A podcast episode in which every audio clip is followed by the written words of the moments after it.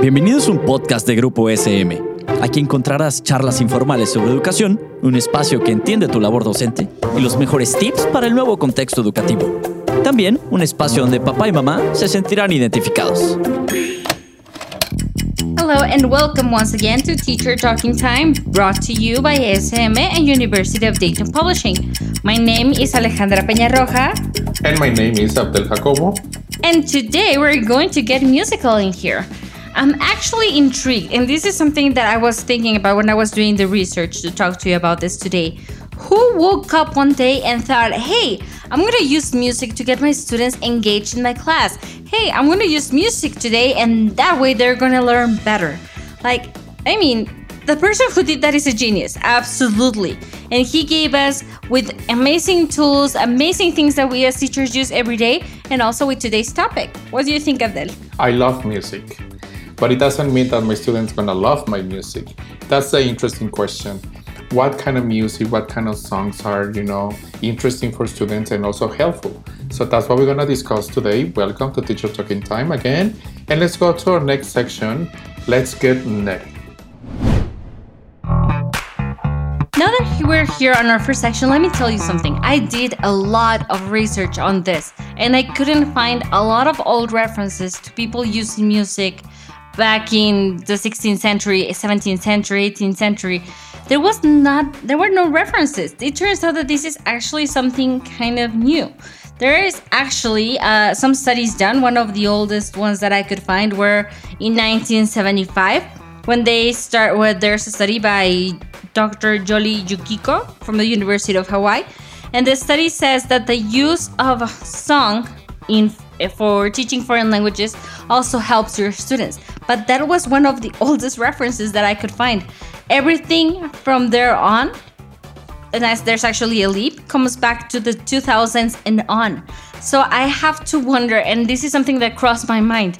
Why did teachers in the 90s, because my teachers did it, but why were teachers in the 90s using it? Everybody was doing it and still there were there were like no solid research at least not that i could find so i think it was very interesting what do you think abdel I totally agree with this guy, Ale. I know there is not a lot of research about this topic, and if you look for academic papers, papers or research, there is not a lot like specifically talking about the use of music in classroom, in language classroom will benefit students. But as you said, there are probably some theories and approaches we can take advantage of it. And I recall, you know, Howard Gardner's, he talked about the seven intelligences, and he said that in, an intelligence is, is a quality, is an ability to solve problems in real life. And he mentioned, and he developed seven intelligences. So he talked about seven intelligences, and one of those were the musical one. So according to him, uh, some students or some people develop this musical intelligence, and through music we can solve problems. We can also look look the, the world you know differently with another eyes. And it is possible to learn through music.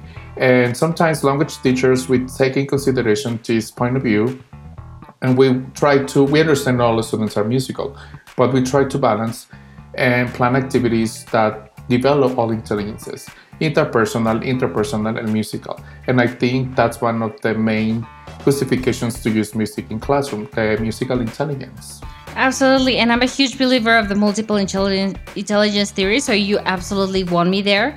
But there are actually, like I said recently, there have been some a lot of studies about this, and there's actually one by Jalongo and Bromley this is around 1980s and it's very interesting because they demonstrated they were actually able to prove that music it's a trigger that improves the academic skills such as vocabulary, grammar, and linguistic ability of students. So like I said, there's nothing that goes all the way back like I have sometimes in this section I have given you examples that go all through the year 500 BC, I have given you examples of the 16th century, and this does not go that further back. This is relatively new. All the research on this is fairly new. So I think it's very interesting to see how we're adapting, and it's a great example on how our classrooms are evolving. So with this, let's go to our next section and look how look at how music looks inside our classroom. Let's go to a reality check. Okay, Ale, in my teaching practice, I use music when I think that particular song or piece of music is going to help students to probably practice a grammar structure of vocabulary.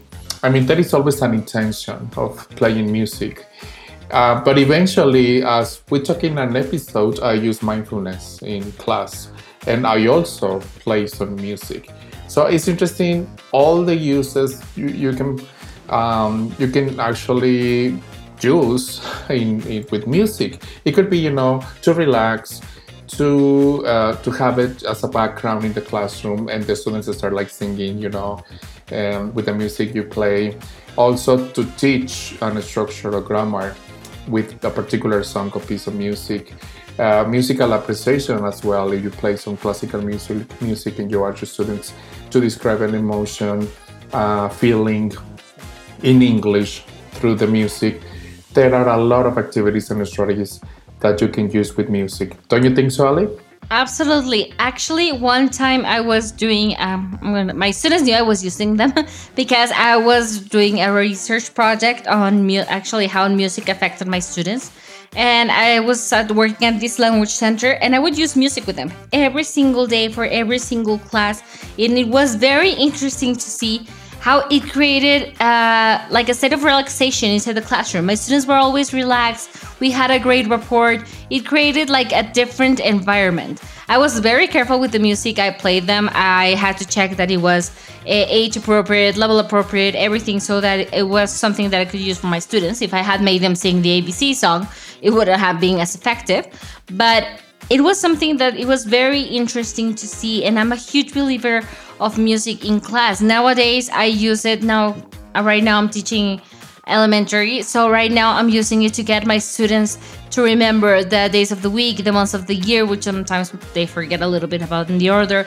But it turns out that there's a lot of, like I said, recent research, but still research, that proves that how music aids your memory. And we can see this as an example in kids. If you tell a, a two year old or a three year old, hey, you're gonna memorize these 50 letters, go nuts. Of course, they're not gonna memorize them. Of course, they're not gonna be able to recognize them. But if you gave them the ABC song and you play them for them a couple of times, what do you think is gonna happen after they listen to it two or three times? They're gonna start singing them, they're gonna start recognizing them, and they're gonna have a great time. And that's something good. And I actually read this expression when I was doing the research for today's episode. I saw that a lot of people refer to music and language as a dynamic duo. And I love it because they're absolutely right. When you put music and language together, you have something amazing. And there's actually an organization in the United States called Changing Education Through the Arts. They they were created in 1976. And basically, what they do is that to try to incorporate arts into the classroom to make it more interesting, to make it more fun, to make it better for the students, and a little bit more relaxing for teachers. I once read that um, you students always have the same age, but you get older and older. And with you, your music gets older. So be careful in the music you choose because we think that the music we listen and the music we like, our students are gonna like.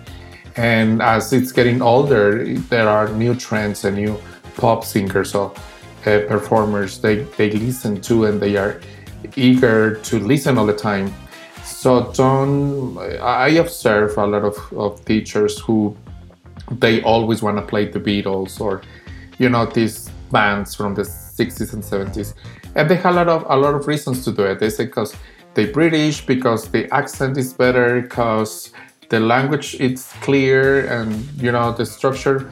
Yeah, I understand, but imagine how do you feel if you listen or you are exposed to music you don't like. You, I mean, you won't learn. So always take in consideration your students' uh, you know sense of music or taste of music. Of course, there are limitations, there are limits. Not all music is suitable for your students. You have to be careful about that. But yes, listen to them. Listen about what they like to listen, and uh, once in a while, why not play a singer who they like, and it will be more meaningful for them. Thank you so much, Abdel, for that comment. And that's absolutely true. And with that, we can close our reality check and let's go to our last, last and next section where we're going to see some more tips that we can give you to use music inside of your classroom. It's called So What? First recommendation is talking about what I just said on the previous section. Not only taking consideration your students' interest, but also the language level, the age, the cultural issues, and uh, of course um, the, what is you know in, on trend now. I mean the, what everyone listens to. So always, always taking in consideration your students. Another thing that we need to do is prepare our lessons for using songs. Again, and I said it on the and I've said it before on some other episodes, we cannot use things just because it's fun. We cannot use things just because we need to we need to burn a little bit more time inside our lesson plan. We need to actually create a lesson plan and know why we're using them. If you want to use them eh, for mindfulness, it's perfect. If you want to use them as background music, it's perfect. If you want to use them for an activity, it's also good. But make sure that you know what you're using it for. Don't use things just because it's easy, just because it's gonna be time consuming, or just because you need something to fill out to fill out your lesson plan so your coordinator thinks it looks pretty. Use it for a reason. Use it for the advantage of your students. Our next suggestion has to do with um, plan lessons with an objective, with a purpose. I understand that playing music, especially with beginners, low beginners, um, the main purpose should be maybe pronunciation, fluency, intonation, because the songs provide uh, this help. But you can plan a lesson uh, about grammar with, with music, or vocabulary with music, idioms, expressions. There are a lot of classes or lessons out there you can watch on video, or also talk to your colleagues and get ideas to, you know, have a variation of classes using music.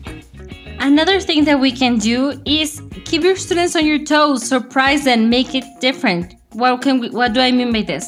Use them with different times. We don't need to listen to the entire song every single class. Today, you're gonna listen only for the first minute, and your students are gonna look for five adjectives inside the song. Or maybe they're going to have to look for a particular word inside the first 15 seconds of the song. Or maybe they're just gonna listen to one minute keep it different, changing around so your students are always surprised and are always intrigued by what it is you're doing next. Don't let them see it as, oh, we're gonna listen to a song, we have three minutes where we can relax. No, keep it different, keep it interesting so your students will be always be engaged looking at what you're doing. Another suggestion is uh, we talk about variation of topics or you know skills developing through music and this is also something you have to take into consideration we tend to use a song or music to develop listening skills because that's probably the most natural way to see it. But you can also work on skills like writing, reading, speaking. The idea is to plan a very effective lesson, taking in consideration why not the four skills. With those tips we leave you for today, I hope that you enjoyed it. I hope that you find it useful. And I hope that you actually get this and apply it into your classroom. Trust me, it's going to be very interesting to see the result. Thank you so much for being us here. Once again, my name is Ale Peña Roja. And I am Abdel Jacobo. And this was Teacher Talking Time brought to you by SM and University of Dayton Publishing. See you next week. Esto fue un podcast producido por Grupo SM. No olvides suscribirte al podcast para que no te pierdas ninguno de los episodios. Síguenos en nuestras redes sociales y nos vemos la siguiente semana.